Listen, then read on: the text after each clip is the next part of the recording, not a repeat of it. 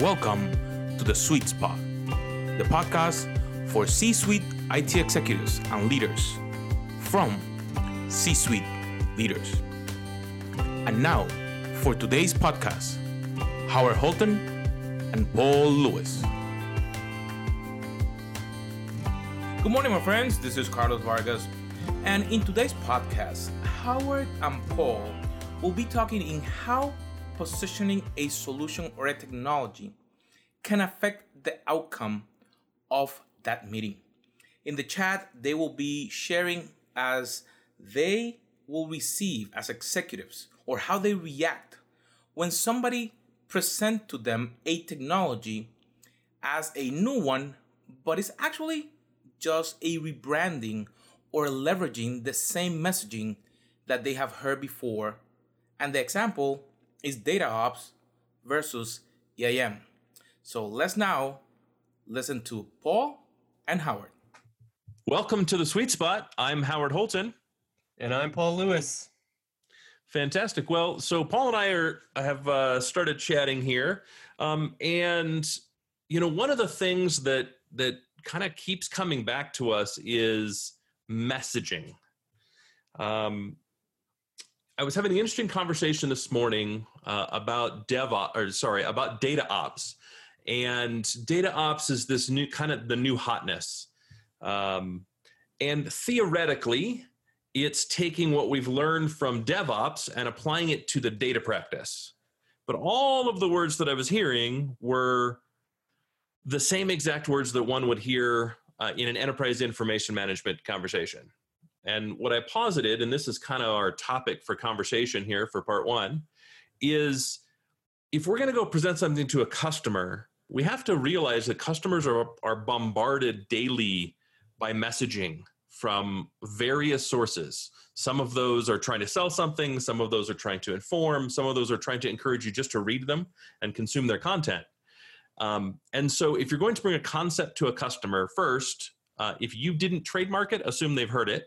And second, um, you probably should assume that they're well acquainted with the industry. And so, if you're going to come to them with a concept, cloud was famous for this, then it better not sound like the thing I did yesterday that you've just decided to rename. What, what do you think, Paul?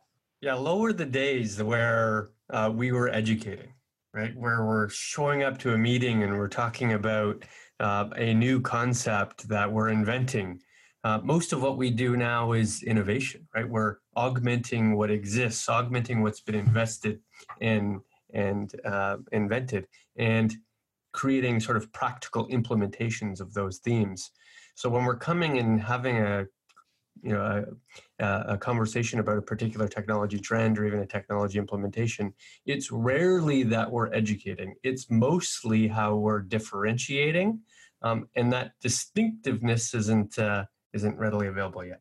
Definitely when it comes to to DevOps and, and data ops. In fact, I remember having a conversation with one, someone recently saying that we're doing ourselves a disservice in many ways by reflecting data ops to be equivalent to a DevOps methodology, right? Where DevOps exists for the purpose in many ways of shifting the capability matrix from the infrastructure operation side into the application development side by taking those sort of 17 runbook steps, making them two, and enabling them within the application development world and saying, isn't data ops just the same?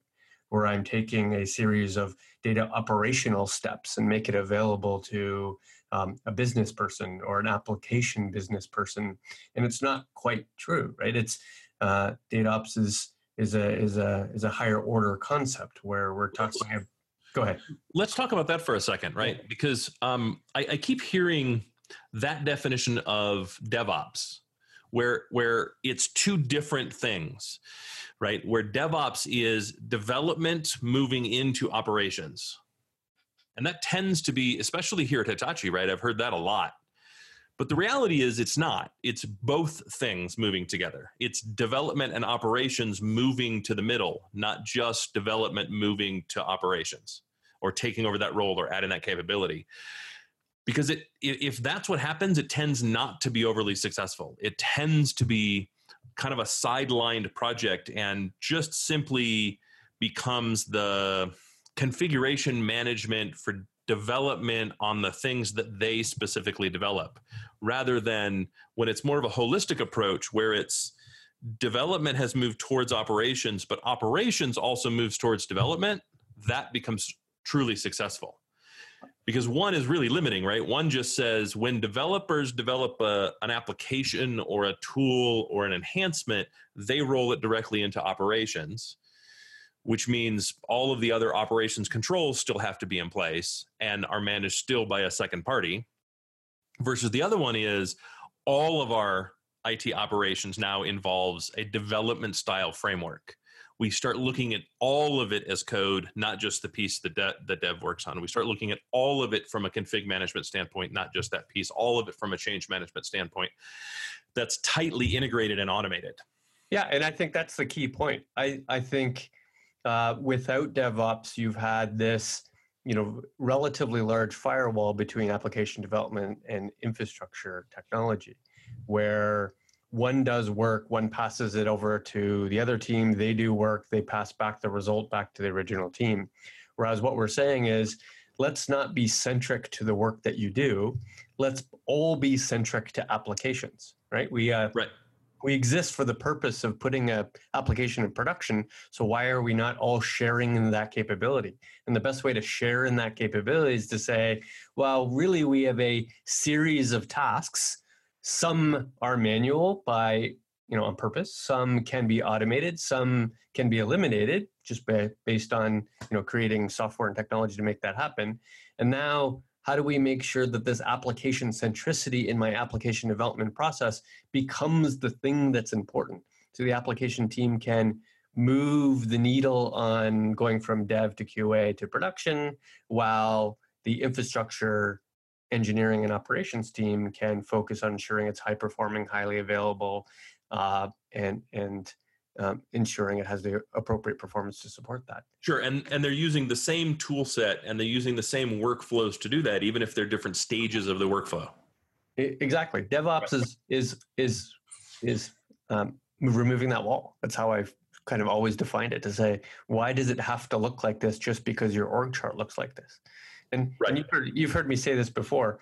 You're kind of always the result of your org chart and your performance management scheme, right?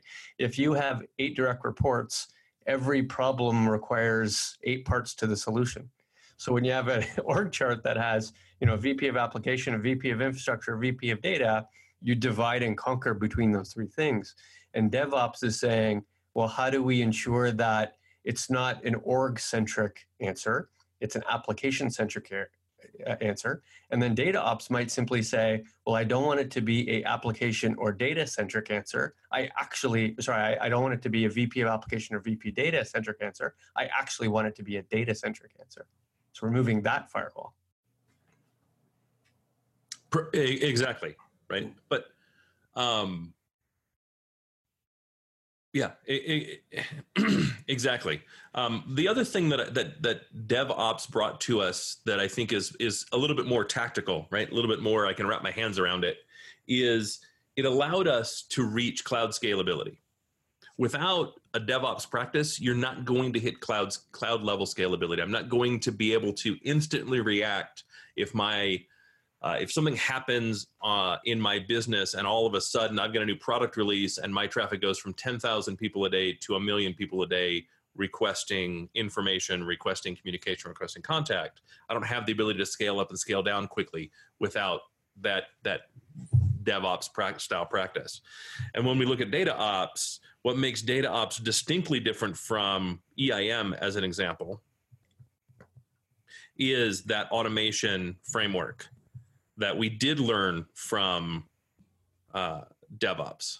And I think you know, I, I, think if we miss kind of that piece of it as well, we're gonna it's gonna be problematic. It's not just the internal organizational change, right, that develops that practice, but it's understanding that that you can't you can't get to data ops without EIM, and EIM is not data ops. Right. And, and how would you distinguish the difference? If you're going to put two statements that differentiate the two, what would they be? So the problem with EIM is EIM provides all of the frameworks necessary to manage your data. Right. It tells you exactly where to go and what to do. including layering security and layering governance.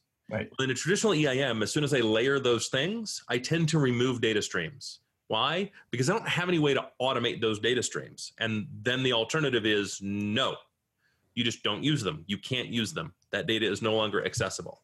And what data ops does is it gives you the ability to automate those things because we start looking at the entire workflow as an automated code stream we stop looking at these as individual steps. We start looking at it as just the same way we do with DevOps, right? We stopped looking at the network as an individual step and the security configuration as an individual step and the act the the access control list as an individual step. And instead we started looking at it as part of the entire uh, workflow and then one operation broken down into little programming steps, but effectively one operation Uh, right? Uh, so we, we started doing the same thing with data ops. We stopped looking at these as individual steps and then we automate the entirety of the workflow and now we can scale.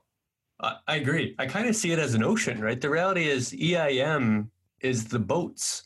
The data ops is, are the waves, right? Data ops is getting you through the process of the of the capabilities that the EIM provides.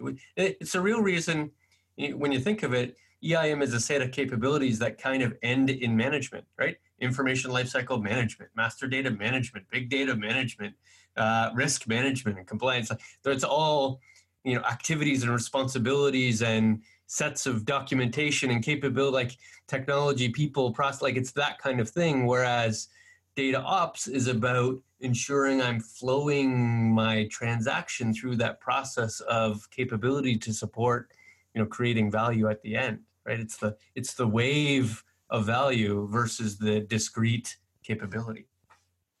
Uh, yeah, I mean, I would almost say that it's um, to use kind of the ocean example, right? Uh, EIM is the boats that you use to fish and pull the the fish that have value out of the ocean, right? Yeah. Um, they're they're that whole thing, right? How do I build a market? What does that market look like? What does my daily price look like? Right? All of those things that have to happen and data ops lays on top of that and you go from four guys throwing nets on a sailboat to now i have radar to find the fish right? Now i have uh, uh, motors to move the boats. Now i have automated nets with winches to pull up far more fish right? It's that it's that kind of that automation layer that technology layer that made that makes the huge leap from it's three or four guys pulling fish out of the water, hoping they can make money at this and hoping that it's profitable, to well, now we figured out how to make one boat profitable. Let's make all the boats profitable, right? And then let's expand infinitely based on uh, market demand, what those boats need to look like, how we deliver them, whether they're large or small, and what exactly what fish we pull out of the water at what frequency. Right. And, and I think I think the term maturity might help in the distinction too, right? You you think of EIM in terms of where I am now and where I need to be in the maturity of the capability, right? I I don't have stewardship as an example. And from stewardship, I need to create that capability, create a governance model, support that, assign people to be stewards, de- determine which data should be stewarded, so on and so forth. Whereas uh, the data ops exists for the purpose of creating value based on having that stewardship right? It's it's less about maturity because if you didn't have mature data ops you wouldn't create value out of it. It's not like you get a little bit of value and then a lot of value based on the maturity that you have right? It's it's value or or no value. Uh, that is very true. And and data ops is is very much a maturity conversation right? Um, you know we we have this this SEAM model this stairway to value right? Store activate um, sorry, store, enrich, activate, monetize, and that is a mature a data maturity model as well. And and if you think about uh, data ops, it's also kind of that maturity model. You can't leap from store directly to monetize, right? You have to go through this this growth and maturity model that that involves an awful lot of of other pieces before you're really gonna gonna see the, the holy promised land there of monetizing your data. Well, da- data ops is, is very similar there is a, a level of maturity required to uh, to really get value out of data ops or to get the, the true value out of data ops and start start really recognizing those returns on investment. Sure, but I, I guess my point is one needs the maturity in the cap- set of capabilities of EIM in order to achieve that. It's not that, that is correct. That data ops has a maturity. It's that the, depending on your level of maturity in that set of EIM capabilities, in many ways determining whether you're getting the value out of data ops, right? Or at least uh, being able to use data ops as a process to which one would create value. Th- that is very true. Yeah, and and and and here's the here's the real scoop. The reality is, the bigger the organization, the more likelihood you have varying degrees of maturity. In fact, some line of businesses might be significantly more mature than other lines of businesses.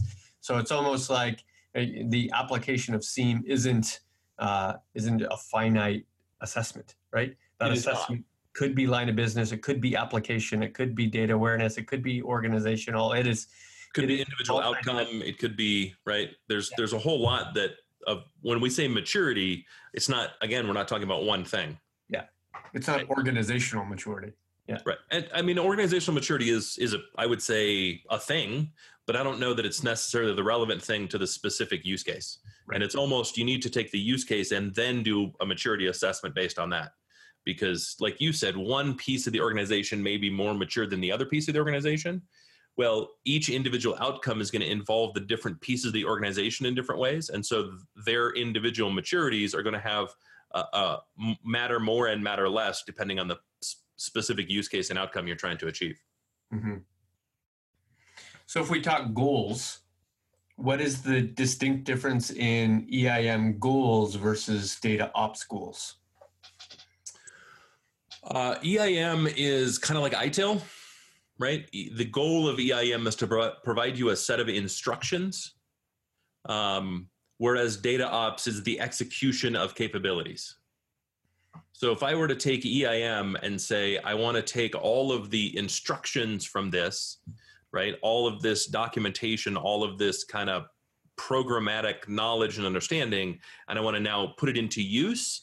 Data ops is one of the ways that I could go uh, go about using uh, what I learned from EIM. Oh, that that's a great example because then you can the next stage is say, well, what's another use? Is MIS another use? Is simple analytics dashboarding another use? A- Absolutely.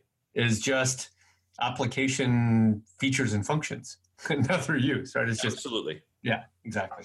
Right. But without EIM, those things start to fall apart as well. Sure. Right. It's why um, it's why it's why EIM is so important in in modern data conversations. and where it's much more likely that individual companies are more mature than we expect them to be or when we make the mistake of blurring the lines between EIM and data ops would an individual organization become confused over that blurriness Well, and we we inter, introduce failure points, right?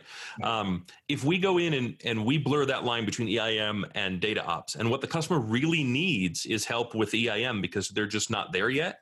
Right. And we go in talking about data ops, we're never going to deliver what they need because we've got this idea to deliver data ops. They've got this idea that they're going to get EIM, and they're not the same thing right right? That's- whereas if we go in and understand what- understand how to talk about it and we go in and talk to a customer about their maturity and eim is one of the stages that we look for in that maturity and then we go how is your eim maturity and the customer goes what's eim right.